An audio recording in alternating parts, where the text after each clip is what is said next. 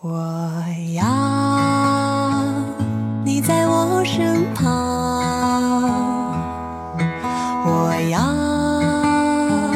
你为我梳妆。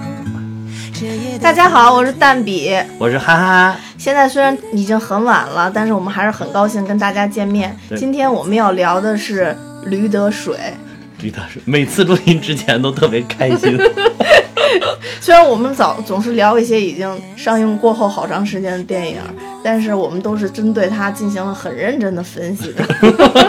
哎，咱要不要预告一下？就是我们也不一定总讲经典的，就是老的电影，我们也会讲一些就是及时上映的电影。对比如说你最喜欢的那部《速度与激情八八，八》嗯，到时候我们会来一起。嗯嗯，而而且我保证说，那个说到保罗沃克的时候，我不会哭。真的吗？不是，我觉得那一点儿你噙着眼泪讲应该更感人。对，但是看不见。不是有一些啜泣声，带一些啜泣声。好吧，好吧。好，好，对，拉回到我们今天的主题，拉回到今天主题啊，嗯，先简单介绍一下《驴得水》这部电影吧，因为可能跟上期不一样，呃，这是一部批判性的电影，可能不会有很多人，呃，都可能已经看观看过了。嗯，《驴得水》的大致内容其实它剧情是很简单的，就是在民国时期，然后有一个学校的校长跟他的老师们，呃，养了一头驴，然后在跟教育部申请津贴的时候，他们以这头驴的名义冒充成一个老师叫驴得水，他们来去领取这个补贴。之后教育部查下来之后，层层剥离，想也想拿到驴得水老师的这一部分补贴，呃，由此到他们这个学校来检查，后边引发了一系列的荒诞故事。呃，在这部片子里边，我们觉得非常出彩的就是他们对人性的描述。呃，在这个检查的过程中，很多人性都有了重大的改变，也有很多故事的转折。我们原本以为这部片子会是开心麻花的第二部喜剧的经典之作，但其实我们看完了以后，心里还都是比较沉重的。对，就是就是，其实简单说是个吃空饷故事，呃，对，就是吃空讲饷造成的对一系列的故事。一系列故事，荒诞剧。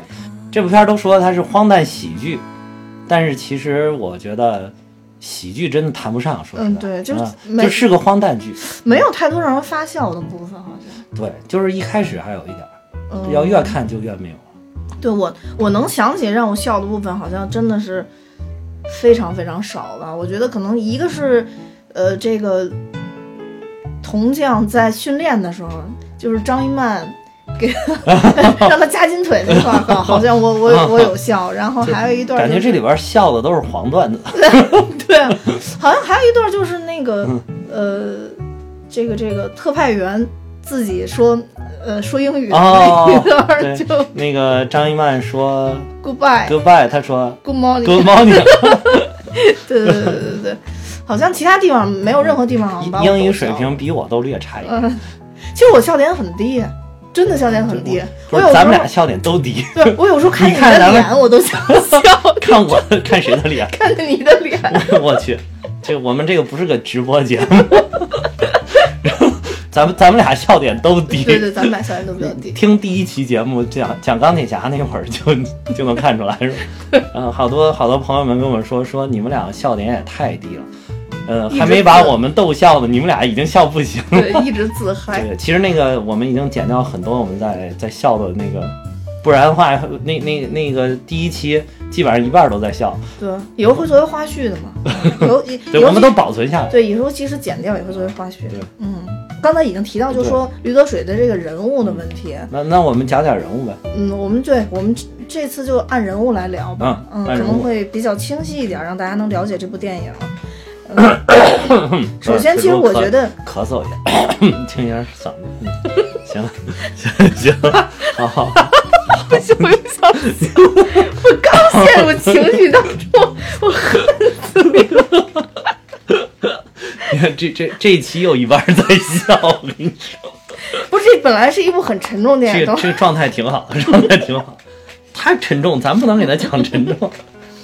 其实我觉得这里边绝对的主角应该就是张一曼，就是任素汐演的这个角色。任素汐好像是这个呃，从开心麻花这个话剧舞台上唯一走到这个电影里边，唯一就没有被替换的角色，其他的演员呃哦应该都是针对这个电影找过来的。啊嗯，哎，你知不知道就是这个本来不是开心麻花的，这个就等于开心麻花收购的这么对它是一个剧工作室团啊，一个工作嗯收购了这么个工作室。对，嗯，他这部片子《驴得水》之前还差点被抄袭过。哦就是被拍成一个超级的短呃网络短片，但他只演了前面的部分，也就是可能比较欢乐的那一部分。哦呃，导演认为其实最出彩的部分在后半部分，所以他觉得这个东西他还是坚持改编成剧本，而且他会经常说起就是这部被被盗用的这个这个故事。再再说回到任素汐啊，也就是说张一曼这个她演的张一曼的这个角色这块儿，嗯、其实张一曼这个我看了一下网上就是主流大家的这个对她的一个看法了，都觉得说张一曼是一个在民国时代勇于追求自由思想，然后天真烂漫洒脱的这样一个女性。嗯就是有些影评，你一看就是女网友写的，对女网友写的高度的评价，高度的赞颂。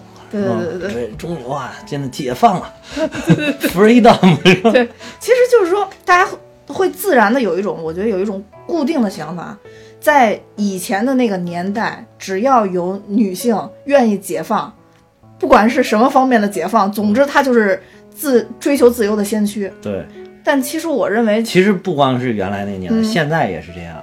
现在社会上有好多那种就是给女性写的那种什么心心灵鸡汤类的文、嗯那种书嗯啊、就是你你不看你都知道里边的内容，就是嗯、作为女性你要生活的独立，你要过得精彩，你要活出你自己。你看了很多这方面的书，没有，我看了很多这样的书名，看书名的时候就知道它里边内容哦是什么。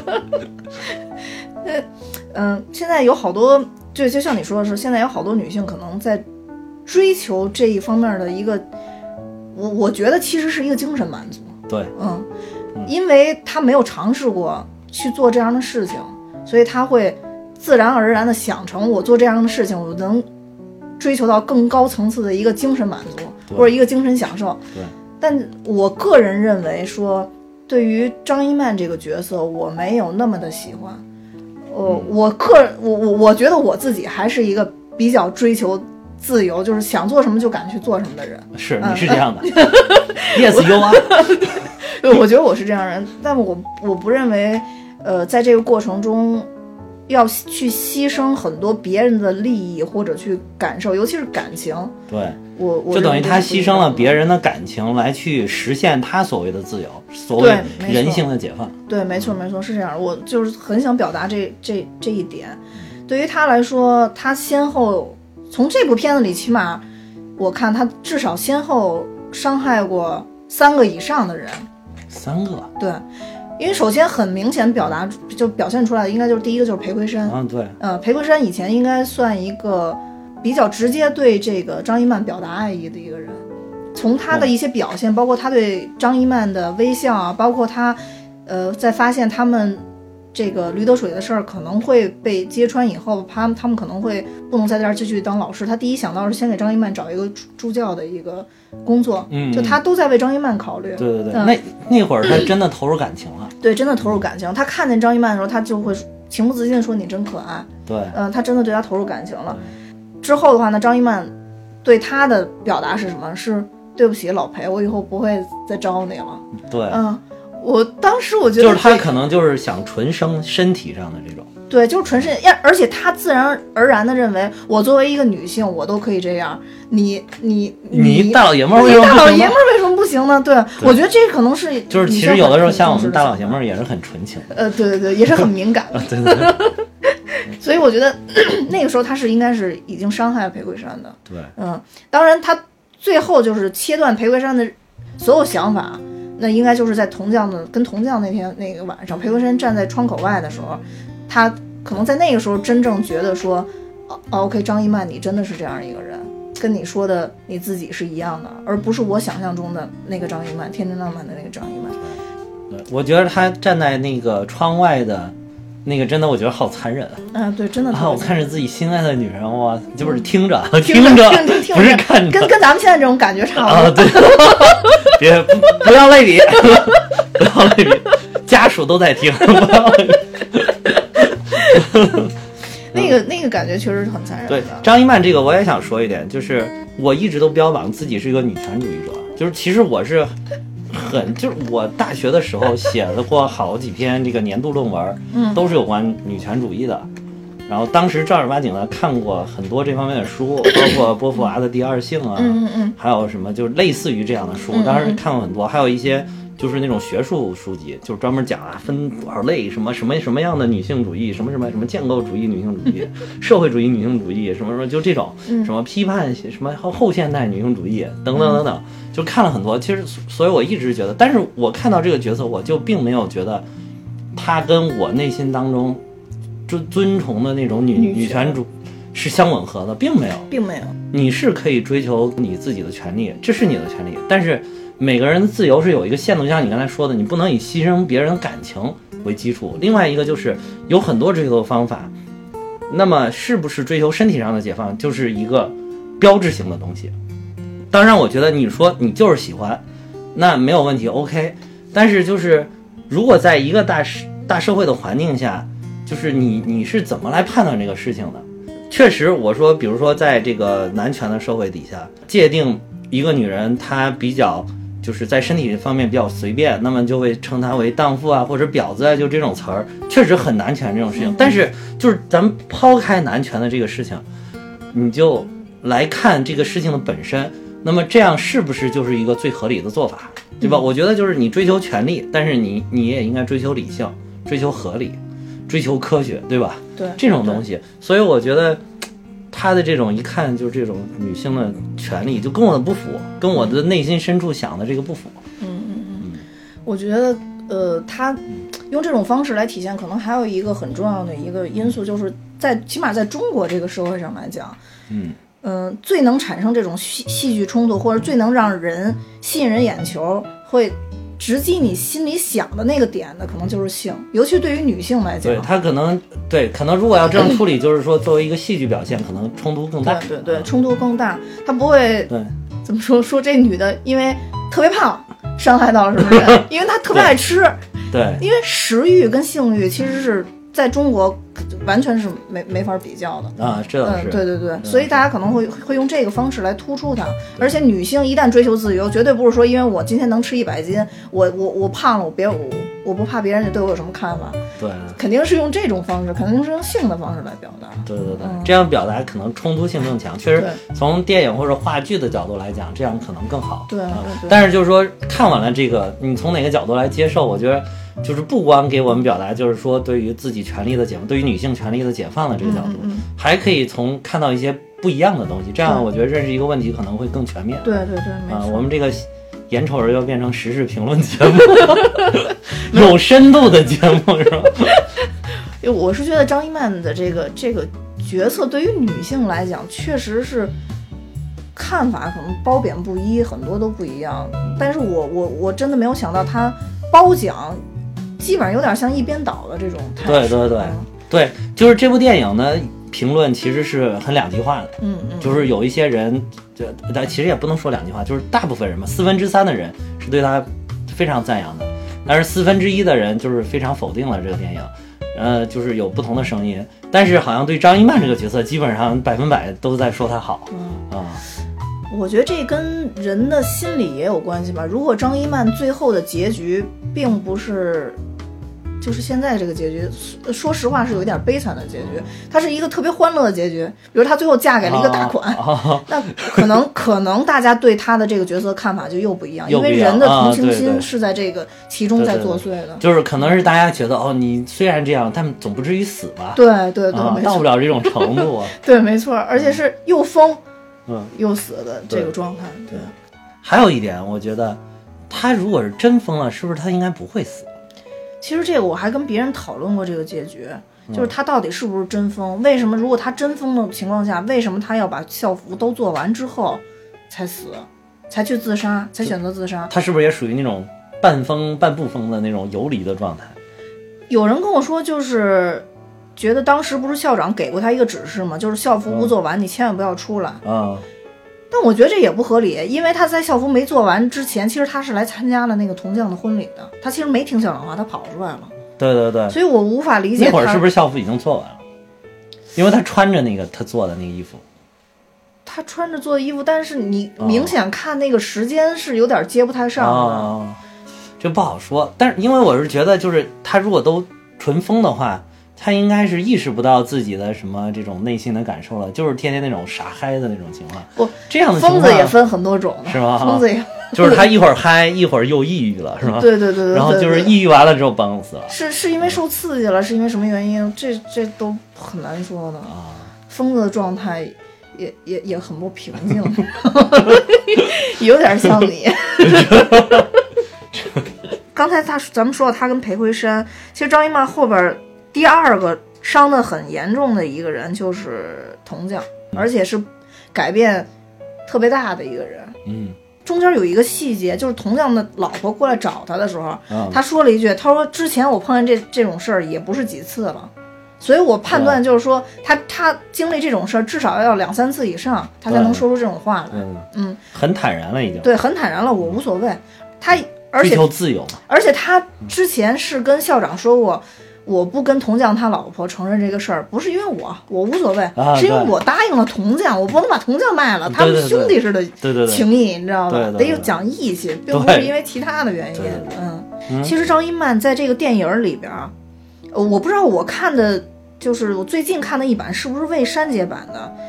张一曼其实最开始碰到铜匠的时候，呃，他对铜匠是有很多挑逗性的动作的。有啊，嗯有有有，电影院也有。但是那个时候就是这个这个，其实校长还在阻止他。对，呃，直到后边就当然你出其他事儿了以后，校长才放弃。这当然跟校校校校长有关系，啊对。但是我我就认因为为是后面有交代嘛，就是说那个裴魁山在吵架的时候嗯说，要不是当时有校长，你那点破事儿，就他可能在城里边那些破事儿就要被人家怎么着了。对对对是校长救了他，把他带到了这个地方对对对所以教育了。校长在这方面一直要严控他。对对，校长其实知道他是个什么样的人。对对对对对嗯对，没错。校长是有意在控制他一下。对对对，校长是有意在控制。后来是为了实现自己更崇高的理想，就放弃控制他。放弃控制他了。就在里边，其实他有好好多细节，我之前没注意，包括就是这个这个他他当着铜匠就是脱外衣啊、然后把腿直接就放在铜匠身上啊，了。对对对，就是我觉得他就这方面真的是像你说的似的，他已经完全脱离了一个自由的状态。他不是说面对这个人的时候，我 OK，我欣赏这个人，我想跟他发生点什么，那 OK，我现在就追求他。他已经不是，他是试图在最短的时间之内得到这个人而已嗯、所以我觉得他这里边有很多很多细节，对对对，我可能前两遍看的时候没没看那么那那么细致啊，包括他一出门儿以后，他用特别娇嗔的声音喊了几句。然后校长当时特别生气，就说：“你喊什么喊？”然后他说：“哦，不是我扭着脚了。啊然后但是他声音就恢复正常了。啊其实当时是那个时候，铜匠就突然就受不了了，然后大喊让校长出去嘛。对所以我觉得这里边真的有很多细节在描述张一曼当时对铜匠应该算是一种赤裸裸的勾引了。对，我觉得他这里边塑造的人物都是有缺陷的，这可能就是他想塑造的张一曼的一种缺陷。对对对，没错没错。嗯也就是说，正常我们来讲的话，其实铜匠也不是一个，我一碰到张一曼，我就对你有很多很多想法。他前面是被张一曼引诱了的，而后边又被张一曼所抛弃，所以铜匠是在起码在这一个阶段到抛弃那那一刻之前的所有情况都是在被张一曼控制的，我认为是。对，就是他先被张一曼引诱，然后又被张一曼征服，然后又被张一曼感情诱导，就是就是不但是被他引诱了，就是还被他施加这种感情上的影响。对对对对对对对。然后最后才有这种反转。对，中间有一段，其实抛开呃张一曼的这个我们所谓的引号的自由，嗯呃，有一段我觉得还是比较美的，就是铜匠要离开学校的时候，啊，呃，他这会儿他其实是在等着他想再见张一曼一面。对，这个时候张一曼回来的时候，他捏着张一曼那个头发说张一，面，他捏着张一曼的头发，跟他说这个头发卷卷的，挺好看的。啊，其实我我认为张一曼当时还是挺喜欢这个憨厚的铜匠的。其实他一直到最后，我觉得他还是有点喜欢这个人。呃对，啊，他觉得他挺憨厚傻傻的。对对对，这种有的时候会显得比较蠢萌蠢萌。是这样的吧？蠢萌啊，而且我我自己觉得，我我不知道你同意不同意这点啊。嗯从最后剪掉张一曼头发之后，张一曼就变得就就疯疯了嘛，其实是。啊，她站在镜子面前看到自己那个样子的时候，他其实是真的接受不了。前面不管怎么打他骂他，他都没有，但他看见头发被剪短的他的时候，他癫狂了。头发是他最爱，首先是他最爱的部分，这个肯定是是毋庸置疑。第二，这个头发好像就代表他的一切的美丽。对，但是他在看见铜匠跟铜匠分别的时候，他剪掉了自己的一缕头发，嗯，这是当时我想到的，就是翻过来再再看，他那么珍视自己的头发，哦但他却愿意剪剪掉他给他把他自己最珍贵的东东西西给了呃送给了铜匠，送给了铜匠。哦，所以当时我看到那块儿的时候，我就觉得还挺感动的。那一那一段还是挺美的，两个人那一段是那一段很就是质朴的，是真的是两个人在交流感情的时候，在在交流感情啊，其实是有唯美的地方的。对还有你刚才说的这一点，我觉得我也是特别想说的，就是我觉得每个人都是有自己的底线。对虽然你觉得好像张一曼的下限很低，像我经常说我自己的底线是虚线，是吧？底线是虚线，是啊但是但是人总是有底线的，就是可能有的人的底线你你一时还触不到，比如像张一曼，你说她在身体上都这么随意了，那你她到底有什么底线呢？后来你发现，她对自己的美丽的追求是她的底线，对。她当她觉得自己不美了，结果她居然就疯了。对。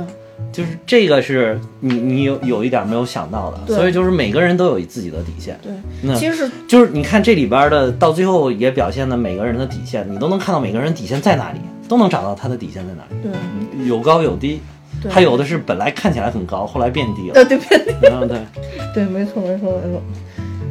还有一块儿我是比较想讲的，嗯张一曼两次说对不住，第一次是对裴魁山，第二次是对铜匠。哦，他对裴魁山还讲了，对他对裴魁哪山说，有点记不清了。就是他当时唱那个我要你，唱完了以后，他们俩不是有一段交流吗？哦这个时候他就跟他说老裴，对不住啊，我哦以后不招你了。哦，对，是，对对对，我觉得他每一次对不住一定是真心的，哦但他不明白不要用道歉来弥补他对别人的伤害。哦他对铜匠也依然是他，虽然说他对铜匠说你是牲口或者怎么样，就像你说的，也许他只是想把铜匠暂时气走，对不想让他留下来，现在在这儿坏事儿。对，但是，他还是用对不起这句话。铜匠一走，他立刻就蹲下说了一句对不起，啊，对不住。对对他说了一句对不住。对不住，对对但这个时候，其实铜匠已经扔掉了他的头发，代表他们俩的这个感情已经结束了。就是头发的表现还是挺多的。是。嗯，对。就是他以为说对不起就可以解决很多问题了，其实有的时候对不起真的不管用。嗯对，对不起，对不起，真的不管用。再说点张一曼好的地方吧。好了，说的黑的太多了是吧？张一曼这个角色，我觉得我再补充两点，我觉得比较好的地方啊。第一，我觉得张一曼这个姑娘是一个特别聪明的姑娘。嗯她从铜匠说错了一句话，就是 “You are very much”，、啊，这个说错了以后，他看到了这特派员没有任何反应的时候，他立刻就叫特派员，这、立刻就叫这个校长跟铜匠出去了，同时跟特派员说了一句“特派员 goodbye”，、啊。然后特派特派员就是说的 “good morning”。嗯，他立刻就出去跟他们说说他不懂英语，所以其实这一段是捕捉到了细节，捕捉到了细节，是他救了他们。对对，张一曼是以他为中心救了他们，包括他让铜匠去取焦距那一段，啊，说我取你说焦距你干嘛放我屋？然然后又跟校长说校长那个什么，你要干嘛拿我钥匙？这些其实都是他在操纵这个，所以张一曼其实本身是一个很聪明的一个姑娘，我觉得这是、这个这个是必须要对她肯定的。对对对还有一点就是，张一曼相相对于其他这几个角色，我认为她的无私性还是比较大的。我觉得仅次于校长，我认为校长是最无私的，其次就、嗯就是张一对曼。对对，不管说是给孩子补课也好，找学生也好，嗯或者说捐出自己的奖金、捐出自己的工资，他都无所谓。这些对于他来说都不是最重要的。对他作为一个在此教学的老师，他每次当这个裴魁山提出说不愿意捐钱或者怎么样，他都会第一反应就说那学生怎么办？对对其实他对于他这个职业的角色还是扮演的非常非常好。对对对所以从这个角度上来讲，他应该也算是一个比较无私的一个女性。对，嗯我觉得这个也就是也是应该分开看，就是某些人可能是在某一个领域他有缺陷，或者他在这儿是被我们认为是不道德的，对但是他在很多地方他可能有他自己的原则，有他自己坚持的东西，这些坚持的东西可能是非常好的。对对，就是，但是咱们往往评判一个人，就是他坏了一点，这个人就整个坏；对。他好一点，就觉得这个人太伟大，嗯。而且站在不客观这样。站在人性的角度，我们更容易聚焦到别人的阴暗面，对对而不是看到他的好的地方，真的是这样。嗯，那张一曼我们就聊差不多了。嗯。嗯，我觉得可能之后的话，我除了张一曼以外，第二个给我印象比较深的可能就是裴魁山。啊，也是跟张一曼联系比较紧密的一个。对，因为他跟张一曼联系比较紧嗯，密。因为他们两个最先有一腿。我觉得裴魁山这个人是相对其他人来说虚伪性要要少很多的一个人。而且我觉得他可能是这里边比较正常的人一个，对，还有一个就是校长，我觉得嗯，啊，剩剩下我觉得最正常的应该就是他，对对对他是比较正常的人，对，就包括他最后的反应，他呃被张一曼拒绝了之后，然后尤其是到最后他亲耳听到了张一曼跟那个铜匠两个人发生关系对之后的这些反应，包括最后他又把目光聚焦在得到个人的利益上，嗯这整个一系列转变，我都觉得他是最正常的一种反应。嗯，就是一个真正的人受到了打击，受到了伤害，他就很有可能走到这个方向上去。其实从电影第一幕开始，裴魁山就表现得更像我们身边的人。对，嗯其实是真的是，嗯对。有的人可能会觉得这个裴魁山这人挺坏，到最后，其实我觉得他并不是个坏人。嗯你不能就用简单来说他是好还是坏来评判这个人。裴魁山不是说过一句话吗？你凭什么用你的道德标准来绑架我的利益？呃，对对对，是啊是就是，裴魁山其实开头说了一个特搞笑的话，跟后边是呼应的。嗯，裴魁山说什么？说我们来这儿是为了什么？我们是为了帮农村去改变他们的贪欲弱私。然后其实就点出了他们后边做做的所有的事儿。是，就是他好像在为自己的事儿找一个比较合理的理由去做。嗯，就就就我为什么要做是是这样的一种表现，就是我是有理由的。他是呢，他首先是试图拿一些道理来说服自己，所以为什么就是说他很真实，嗯，他很像是一个正常人，就是因为我们平常做事也是这样，有的时候可能我们自己做的有些事儿自己都觉得荒诞，但是我们要找一个合理的理由来为自己做出解释。然后裴魁山就是找到了这种合理的理由为他做解释，就像你刚才说的，为什么用你的道德标准来绑架我的个人利益？对，所谓什么天下熙天下熙熙，皆为利利来是吗？天下攘攘，皆为利往，就是熙来攘往啊，就都是为了利益啊。所以你要从这个角度来讲，如果把人就是很纯粹的单独看一个人的话，嗯，我觉得他这个展现的真的非常的真实。你如果作为一个观影者啊，或者作为一个评评判者，其实有的时候人们看电影简直就跟上帝去定标准一样。没错，对，你是把你自己置于一个上帝的角度，你看你看这个电影里边这个人不应该这样做那个，但是当你面对这些利益的时候，当你面对这样这样的事情的时候，你会走向哪个？你有可能比电影里边的人要可怕的多，还也可笑的多。也可笑的多。嗯其实裴魁山还有一个特色，就是裴魁山不管在任何时刻，只要是重大的时刻，他都会拉肚子。啊，这个这个是，其实他就是紧张的一种表现。紧张的一种表现你你记不记得那个硅谷的那个电视剧？嗯嗯嗯，那个那个男主，然后也是一遇到重大时刻他就呕吐，呕吐。就别人别人要以一千万美元来收购他的公司，哇，这个惊喜太突然太巨大，然后就要吐一下，这个跟那个应该是类似。其实张就是裴魁山被张一曼的这个行为击垮以后，裴魁山之前希也许对自己的有一些事儿还是愿意掩饰的，之后的话就完全不会掩饰了。当时呃最开学的时候，在说捐自己工资的时候，裴魁山在别人的压迫之下还会说：“那 OK，我也愿意捐出我两个月的工资。啊、但是之后他是彻底改变。当蒋元金说，呃，他们要捐出奖学金去盖这个学生校舍的时候，裴魁山说了，不管你们怎么做，我是不捐。我觉得这个就是也是特别人性的地方，嗯就是你找到了一个我怎么刷下线都刷不过他的人，你就觉得我不管做什么都比他强，然后你就会觉得我可以肆意妄为。但其实当时周铁男的表现就是说，你不捐我也不捐。周铁男这个人其实挺复杂，就是他他真的没有那么好，我觉得这个人。那要不然我们就顺势聊一下周铁男。周铁男是这部剧就他演的这个角色啊，挨枪子儿的那一幕，是我对这部剧印象最深刻的一幕，也是让我心里最难受的一幕。对，我其实不想分析周铁男之前的这种仗义是真是假，有没有为了自己的利益，或者说为为了表现自己的英雄气概，这些我都不想分析。但我真的觉得，周铁男当时挨枪，虽然他没有死，但那一声枪声就好像一个悲惨的婴儿啼哭一样。从那一枪之后，周铁男变成了另外一个人，他是一个新生的人，但这个新生的人变成了一个非常懦弱，跟之前反差非常大的人。我觉得是前面跟后面两个人都是真实的。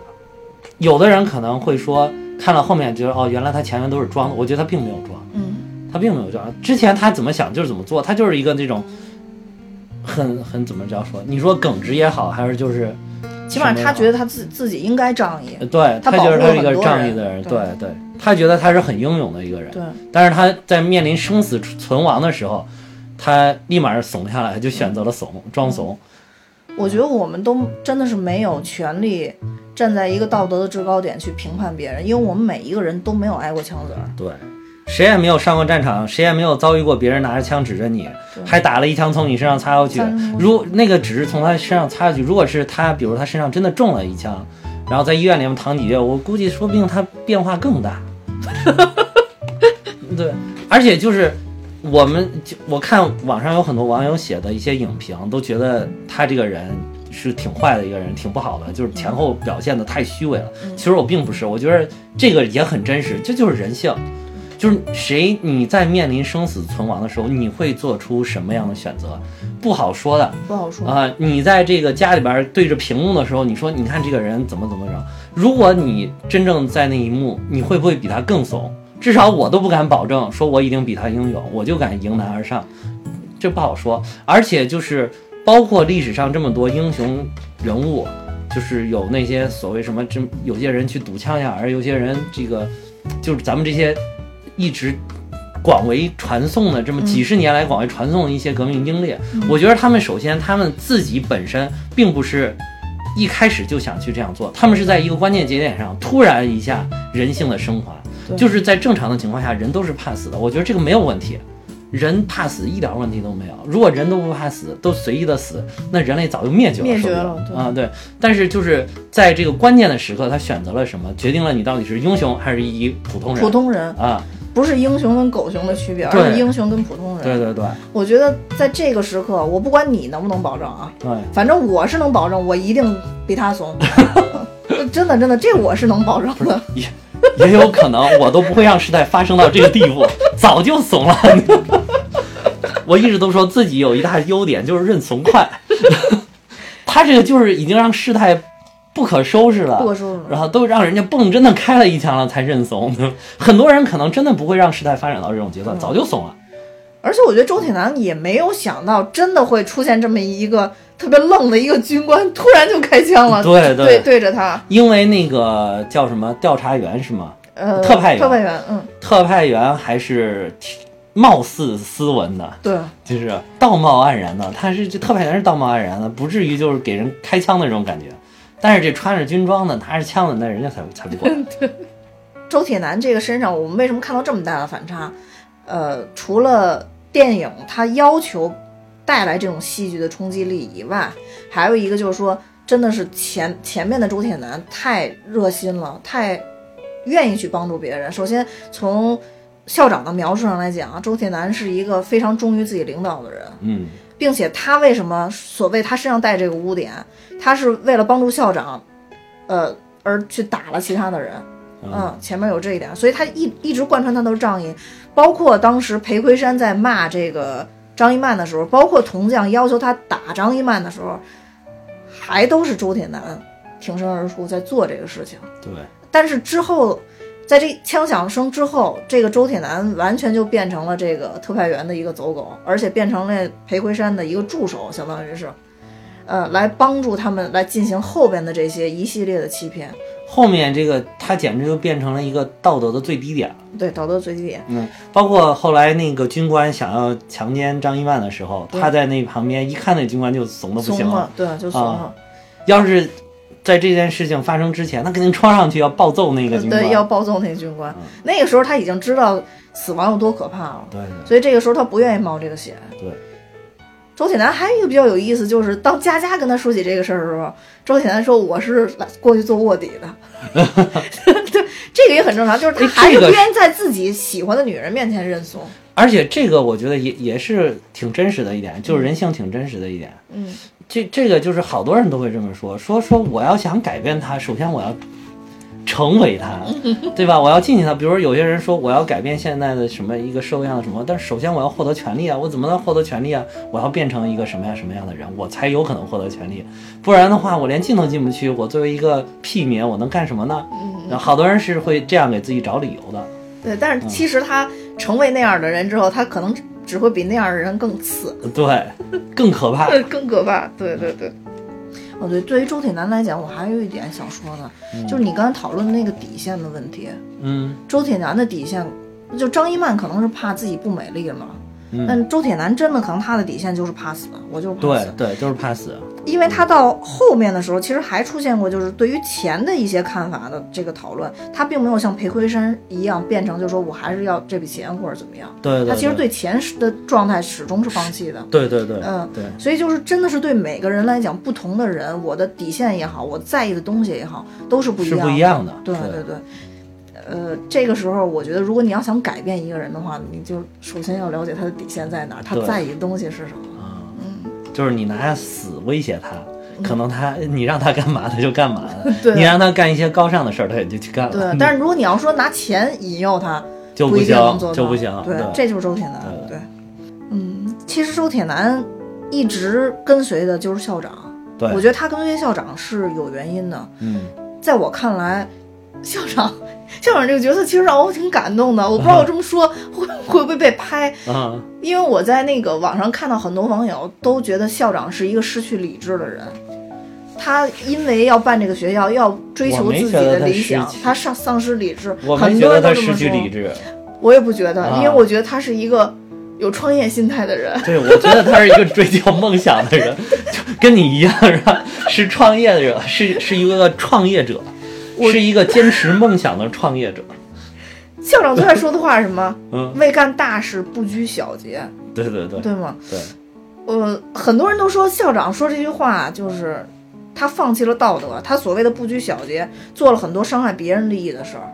但是有的时候你站在一个校长那个角度，我觉得考虑的方式又又不一样。他实现的不光是自己的梦想，他还带了一批所谓有污点的人出来。对他救了张一曼，他也救了周铁男。对当然，他跟裴魁山之间这是互相之间是有什么关系？这个我没有看出来啊，嗯可能没表出来。但起码校长一直在做这些有意义的事情。对对对，嗯，校长是真的有梦想、有理想的人，他只是他在做事的方式上可能选择了一些，我是放弃梦想呢，还是放弃临时的一些道德标准呢？嗯然后他想了一下，还是我的梦想更重要。那么在有的时候道德标准稍微偏移一下，但是他自，而且他自认为呢，一开始他自认为偏移的并不并不大，并不大。因为就是我不就是虚报了一个教师嘛，你人人都虚报教师。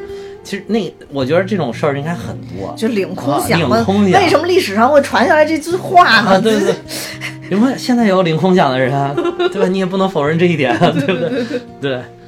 那所以说，他就觉得稍微偏移了一点，但是没没有想到，就是最后他偏移的这一点，越偏越大，越偏越大，然后造成了不可挽回的。而且我觉得校长是一个勇于承担责任的人，就是当最后有一度不可收拾，他跪在地上，也算是求他女儿，也算是。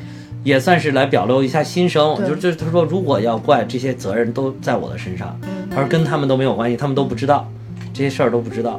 校长的话，包括一开始他的女儿很冲动的，就是说说，你我要去揭发你们揭发你们，我要去教育局揭发你们。嗯他也说说你要揭发你就揭发你老爹一个就行了，他们都不知道，他还是要替这些人挡着。挡着。啊，他就要错这些事儿，你就让我一个人扛。就是所以我觉得他还是，如果你非要用好跟坏来评判这里边人的话，那么我觉得这里边我唯一认可的最好的一个人就是校校长，这不谋而合啊，这绝对不是直接讨论过的。不谋而合。不是因为在我们录音之前，哈哈一定要创造一些这个讨论上的冲突。我们俩在试图找我们冲突的点，但找不到，始终没有找到。始终都在相互同意。这这这这以以后可可能会有。以后我们会请嘉宾过来当我们的反派。呃，校长其实我觉得，呃，他有一些他自己的问题，嗯比如说最开始在这个校长他习惯于去带领别人做事儿，不管是对或错，他习惯于带领别人。对比如最开始驴棚着火的时候，嗯他其实没有最先冲出来告诉大家怎么做怎么做，而是别人先冲出来之后，他最后冲出来的时候告诉大家说听我指挥。但其实这这会儿已经晚了，最后的这个驴棚，我觉得就象象征着最后的这个结果。嗯最后火势是不能控制的，驴得水被烧了，就相当于他们最后的这个东西，可能也是一种暗喻吧，我觉得。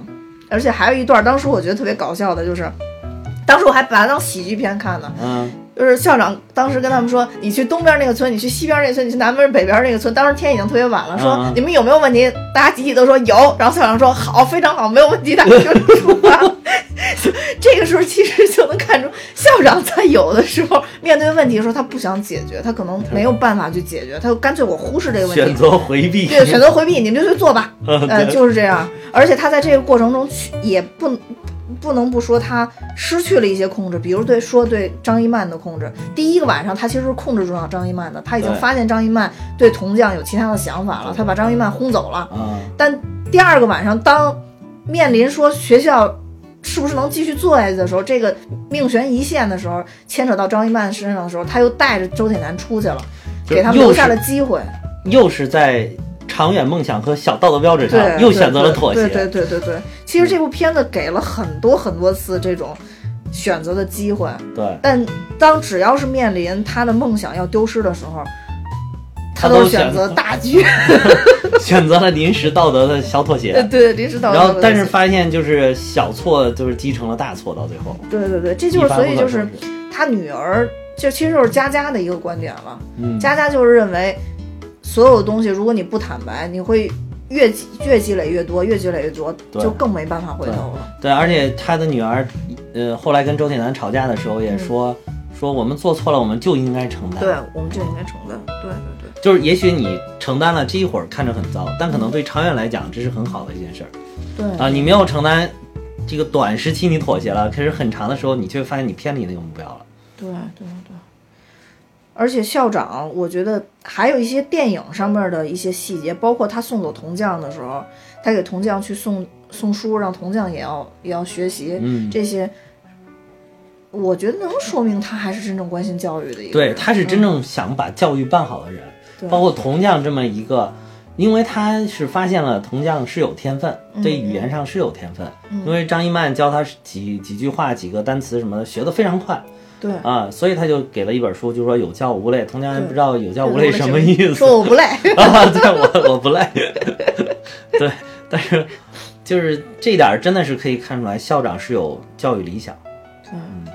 他是有其实，在那个兵荒兵荒马乱的年代，嗯这个理想挺挺伟大的。对挺伟大的，而且教校长基本上放弃了一切的个人利益。从这部片子看，只有一处暗喻，就是最开头的时候，让张一曼去报这个驴得水老师的这个钱的使用情况的时候，有一段他张一曼说了一句“眼镜修理费嗯，那个”，是因为他用了，对，那是他用的，因为这里边只有唯一一个戴眼镜的人应该是他，对所以那块儿其实是有暗喻，校长也动用了这笔钱。嗯，但从整体来看的话，不管说但是人人都动用了。对，人人都动用了，而且校长是一直在号召大家，就是把这个钱钱捐专款专用，专款专用，然后嗯自己捐出自己的工资，到包括后边这个当这个补贴升到三万的时候，嗯，然后校长也说是要捐出自己的这部分钱，他不管你你捐不捐，反正我要捐。校长觉得这个钱我要捐出来建校舍，这个是对学生好的，那就可以了，那就满足了我的愿望了。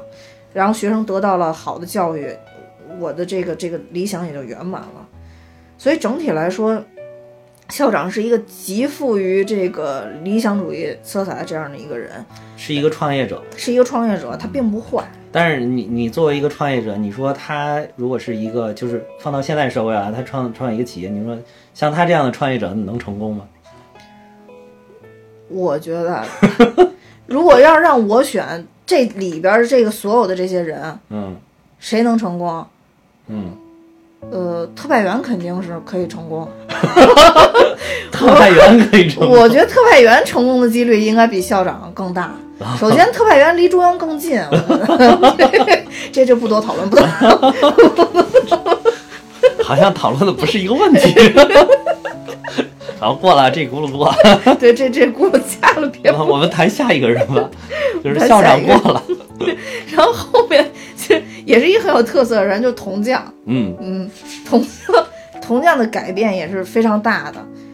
呃，这个里边有一句话，我我我也不清楚这是不是因为我看的是未删节版的，它里边其实说了一句说中国最缺乏教育的人不是农民，啊，是说了这些。是说这些。其实我一开始有点没理解，真的没理解。我我想想，不是农民是谁呢？我那时候还想了一会儿。呃，我对这得是谁我觉得我对这句话的理解其实就是说，我们不应该教育去教育农民。我我我是这个理解，就因为当时是周铁男跟这个裴魁山在讨论说怎么把他捧成了教育家。其实最缺乏教育的不是农民，我觉得这里边其实有一句暗喻，就是不应该优先教育农民。哇塞，这个问题要讨论吗？这个节目还能播吗？我我觉得这段恰别播当花絮吧，因为我觉得这听了以后肯定会引起别人的反弹。但我当时心里听完这句话以后，哦，你是这样理解我？我其实我一直到现在我都没想好到底这句话什么意思。此处省去一万字。铜匠最初的特点给我留下印象最深的就是它的质朴。啊、嗯，这个我觉得毋庸置疑吧，大家应该都是最初都是这么个感受你知。道他最初给我留下的印象是什么？嗯，乱蓬蓬的头发。那个时候他就是很简单的，我我我我是一个什么样的人，然后我是过来做什么的，包括最开始他其实对这些人都不认识，那佳佳喊了一句“你放开我”，他就直接冲别人喊“你放开他”，他就认为我可能就要保护这个女孩所以 就是铜匠最开始是非常质朴的，但铜匠的改变应该说一直是陡形上升，从一个、从一个完全可以说没有文化，到有一点知识文化，对，到后面他可以穿着裴魁山的貂绒出现，并且自己沏茶叶。当时这个我是印象特别深的，因为他啊第一次来的时候还不懂茶具要怎么用，对对对，那个时候他能自己去沏这个茶叶。对到后面他假假就装死的时候，美国人来，他竟然要去美国。哦不，前面还有一段，其实是他想跟着特派员走，啊，然后又要去美国。我简直觉得这个改变太恐怖了。虽然说这个也绝对是因为这一部电影它要增增强这个戏剧的冲击力，所以把这个可能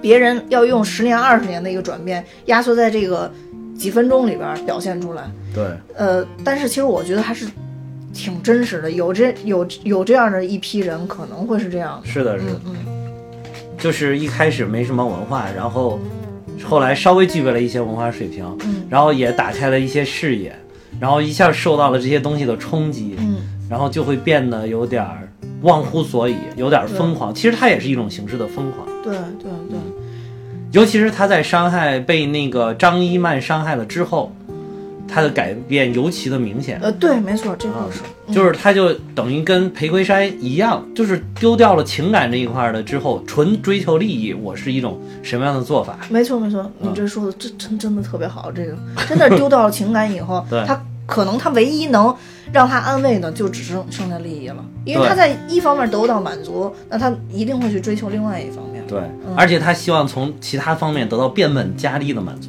对，没错。后面其实我看他就是跟孙佳要结婚的时候，他其实也挺开心的。他有他的表现让我觉得，他就是想娶孙佳，就是想就是想娶孙佳啊，这么一嗯漂亮媳妇儿，而且又有文化。啊，对，啊，原来比他原来那媳妇儿，哇塞，那媳妇儿脸上长的都是什么呀？月球表面，呃，月球表面，对 对，给他那个月球表面的媳妇儿。一比，他的这一点就是反映了人性的这个贪欲是多么的可怕。嗯，就是一开始他是一个很质朴的人，后来通过了一些事情，把人性当中最贪婪的部分一下激激发起来发出来了。嗯就是人瞬间变得特别贪婪，会表现出来一种什么样的特质？然后就是他这样，其实他这里边有一部分，我觉得应该算是恩将仇报了。就是孙家，其实在这个过程中教了他很多的知识，虽然这段的具体的描述可能被删掉了，就在电电影里边被删减掉了，但是周铁男之后其实有说一句话，就说在这个放假期间，佳佳一直在教他，对对但后来当这个。他回到特派员身边，穿着貂绒回到特派员身边的时候，他们开始吃驴肉的时候，他们并没有想到这是孙家，可能是在这个大山里边最好的一个朋友了，就是驴得水，对，是真真正的驴得水老师，真正的驴得水老师。对这时候孙家说了一句什么话，就是也许我不应该教他那么多。对，就是咱们经常说没文化真可怕，其实后来发现没文化并不是最可怕的，嗯最可怕是有了那么一点点文化。就是没文化的有了那么一点点文化，对对，就就特别可怕，对一下会反弹很严重。对对对嗯，就是好像他原来没有的，我没得不到的东西，突然我有机会得到了，那么就想把它全部都尝试。其实现在您您可以看，就是很多落马的贪官，哎，我们也讲一点主旋律的东西，就是有一些落马的贪官，他们。成长的经历是非常曲折的。小的时候成长在农村，然后通过自己的勤劳刻苦，一点一点的学习，一点一点往上爬，然后工作也非常的努力。在整个提职之前的这个阶段是非常的正向能量的，嗯就是你看的绝对是一部励志大片。然后等他们手握了一些权利，看到了一些花花世界和看到了一些社会上不公平的现象之后，他们想到的并不是说我要通过手中权力怎么去让这个社会变得更好，而是说想用自己手中的权利怎么让自己原来这么二三十年没有得到的东西，我全都去尝试一遍。对，所以就会说挥金如土啊，然后把别人的东西据为己有啊，找小三啊对、情妇啊什么，就这种东西，就就都冒出来了。他是这种好像是在拿后后来自己的这个权利来再偿自己原来欠下的债一样的东西。对，呃，就是这也是一种人性的贪欲的一种反应。它时间跨度其实非常长，但是它始终有这个东西。这个其实有点像周铁男说那句话，他也许当时勤奋那么曲折，呃，做上一个官员，他最初的理想也许就是很单纯的，就是我想改变一些东西，但最后对，真正成了这样的一个人之后，他会觉得我要把我之前丢弃的全部弥补回来，对对。嗯，就更加可怕。对所以人性其实是有很可怕的一面。对，我们今天这个节目注重反思。这里边其实就唯一一个最正面的角色，应该大家都毋庸置疑的，应该就是佳佳，对，嗯，就是佳佳。首先长得就特别的正 面，尤其是那个张一曼给他剪 剪剪头发的时候，真的很可爱。对对对嗯、对，而且他是自始至终就都感觉是一种很单纯的，而且他从头到尾，包括他知道那个周铁男被打死了之后，后来又死而复生了，就是算是这么一个阶段，他依然是坚持说我要把你们都举报了，我要去澄清这个事实，就是我们做错事情，我们应该承担，就是他真的挺正正向能量的。也许他这一方面是比较像他哥哥，因为电视里边、电影里边已经说了嘛，他哥哥在延安 那个红色的地方，就是他们家有这个血统，呃，对，有这个血统，一看就特别正。我们这个节目是为了过审吗？所以所以这部电影最后还是归于一个主旋律，啊真的真的是主旋律。哪哪里聚集了这些正义的人？延安。明天咱们就买票走吧。嗯，电影里边其实还有一部分隐喻，这个这个我觉得有待讨论。就是最后孙佳离开这个、呃村子，他不就去延安了吗？在路上，到最后电影结尾的时候，从他的那个箱子里边掉出了好多好多彩色的球，大家都在讨论说这个彩色的球代表了什么。我觉得代表了这个校长也好啊，还是这些这这一群人也好，一个理想的散落，也是一些美好的散落。我觉得可可能对于孙佳来说也一样，他的美好就遗失在这里了。因为那个球其实是周铁男当时给了他特别喜欢的一个玩具，嗯之后的话，他发现整个箱子里边都是，本身他应该是很开心的，嗯但最后并没有表说这个箱子真的是因为颠簸它洒了，嗯，就无意之间洒掉了，还是说最后佳佳自己把这个箱子里边东西所有东西都倒倒掉了，因为他已经不再需要这些东西，他不再需要这些美好了。他要拉到现实当中了。对，嗯，其实他父亲对他保护还是挺好。挺好的，挺好的。包括后来那个孙家一直，刚才咱们说他都很正能量，但是他唯一到最后妥协的就是一个是父亲他跪地求饶，跪地求他。孙家面对父亲的跪地请求，昧着良心做出了妥协。对，刚才咱们也说了好多这个里边的角色，当然还有这个铜匠的老婆啊，包括特派员呀、特派员秘书啊，有很多人把所有的这些角色都讨论一遍。我觉得我们就把这个最重要的这几个角色说一下，让大家有一个基本了解。另外也建议大家也可以去看一下这个影片吧，嗯，因为总体来说，它也是近年中国电影为数不多的批判性的电影里边的其中一部对，好多人把它评为二零一六年国产片之最啊，啊。就是说是国产片最好的一个，就是因为它是批判主义题材。我觉得现在有好多人其实是盲目追求批判主义，只要是说这是大片，然后有好多明星，大家都说不好，看不看都说不好。啊但是如果说小成本制作、批判性的影片，大家就会觉得这个好。你你说这个大片，尤其是里面有景片，想说大片有顶天，然后他哎这片儿不行不行不行不不行，行，不要去看了，不要去看。傻白甜才这种。啊，对对，不行不行。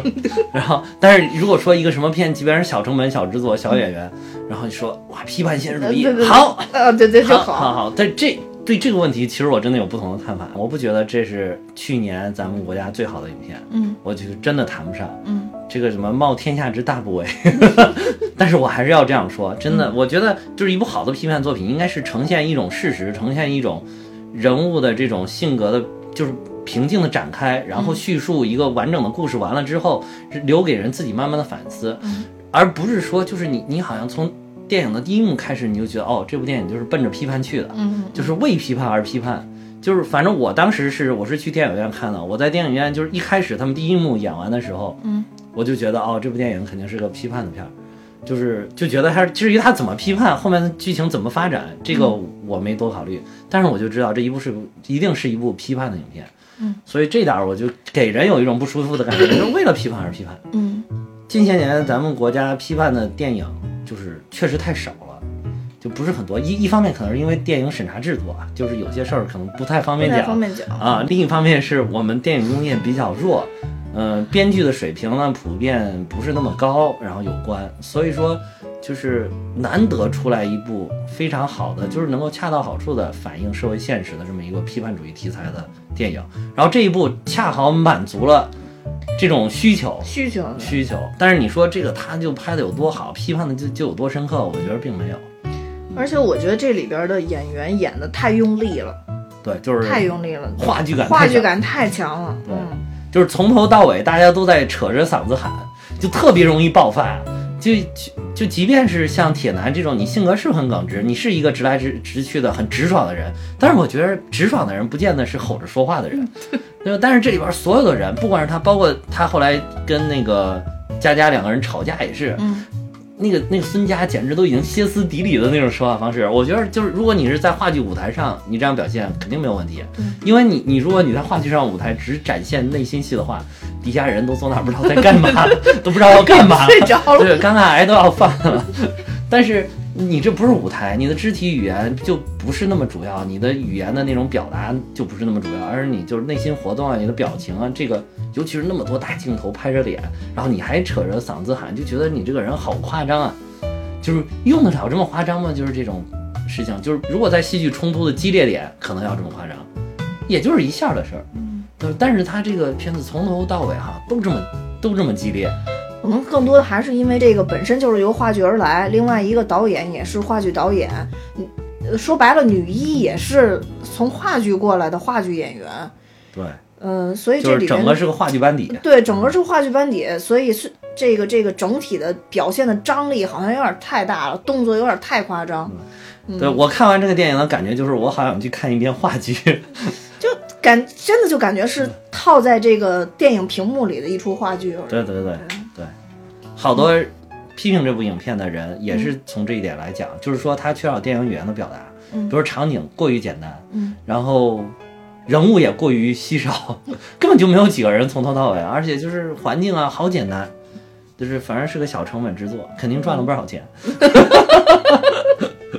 方方面面你都想到了，太操心了你。还有最后我特别想说一点，就是咱们的电影审查制度。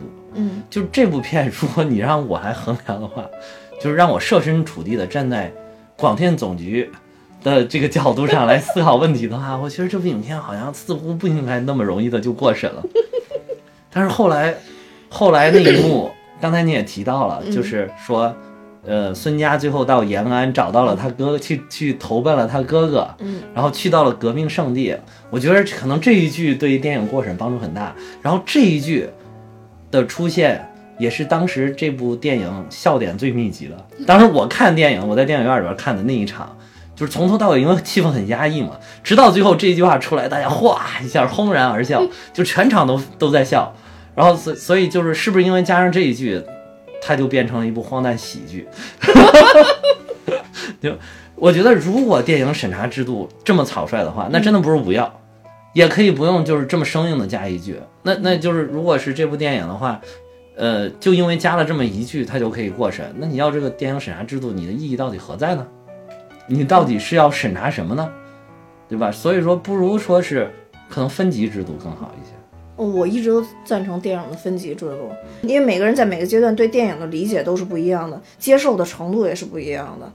呃，有很多电影，如果我们不分级的话，对小孩子真的有的时候是一个误导。对于大人来说，其实也有很多东西是我们就不想看到的东西。对对嗯对，而且我我觉得像你刚才说的，如果说真的是因为最后我加这么一句话，我就可以过审，那未来会有很多很多的影片也会这样去效仿，没有一个积极的影响的一个一个一个作用在这儿。对对对。嗯，如果是按分级制作的话，可能这部电影也不适合小朋友看，对，没错，嗯，并不适合小朋友看。这是绝对不适合小朋友看。这个我们理解的这些东西，可能小朋友跟我们理解的完全不一样。就是本期应该再请一个小朋友嘉宾，说让他谈一下观后感哈，让他看看就是看这样的影片他会得出什么。我觉得从小朋友的角度上来讲，就从从我的成长经历上来讲，如果说当年我看这部电影，我就把它看成一个骗人的故事，我不会看任何里边这个角色的转变给我带来的冲击，我可能都看不到这些点。嗯，而且中国的小孩儿从小接受教育太容易让小孩儿对很多人明显的去判别这个人，他是好人，啊，他是坏人，对他做的这件事儿是好事儿，他做的那件事儿是坏事儿坏事儿对啊，对。就对，咱们就是特别的喜欢二分法，就是非黑即白，非好即坏。其实人生的事情真的不是这样的。我觉得人生大部分的事情是不分好坏的，就是每个人做每一件事儿，基本上都是有道理的。因因为我现在其实没有太多机会看电视，你知道吗？然后回家的时间也特别少，但是每次回家的时候，就看见我爸我妈在看电视的时候，尤其现在中国的电视往往都是什么谍战片之类的这种，嗯，是，所以当我在沙发上一躺的时候，我爸开 开开开电视让我看这电视剧，我我真的也是中国教育体制下的孩子。啊，当我看这个角色，我想快速了解的话，快速了解这个角色到底是什么人的时候，我不会问说他是一个什么样的人，我都会问我爸说好人坏人。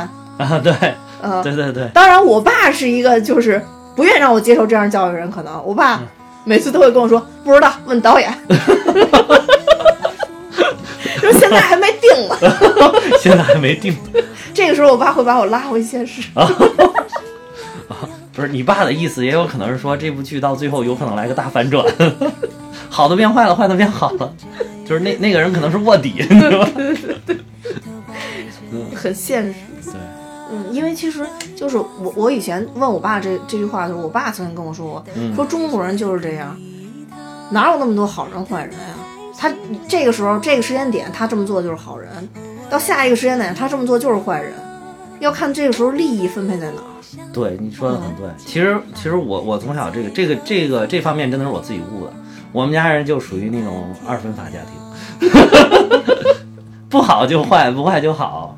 然后就是，尤其是我妈特别爱追问，就是哎这个事儿为什么要这样呢？为什么它发生？我说它发生一定有它的道理，就是有的事情的发生，你只能去默默的接受。嗯嗯，可能对你来说是不好的，可对人家来说不见得是不好的事儿。嗯，你你会觉得这这个太坏了，他会觉得这还行。嗯，以后咱们有必要做一期我与父母间的鸿沟，对对，这个也可以提前预告，我们一定要做的。一定会非常搞笑。对对对，刚才我们也分析了很多这部剧中的角色，如果大家有兴趣去认识一下人性的反弹，《驴得水》会是一部你满意的影片。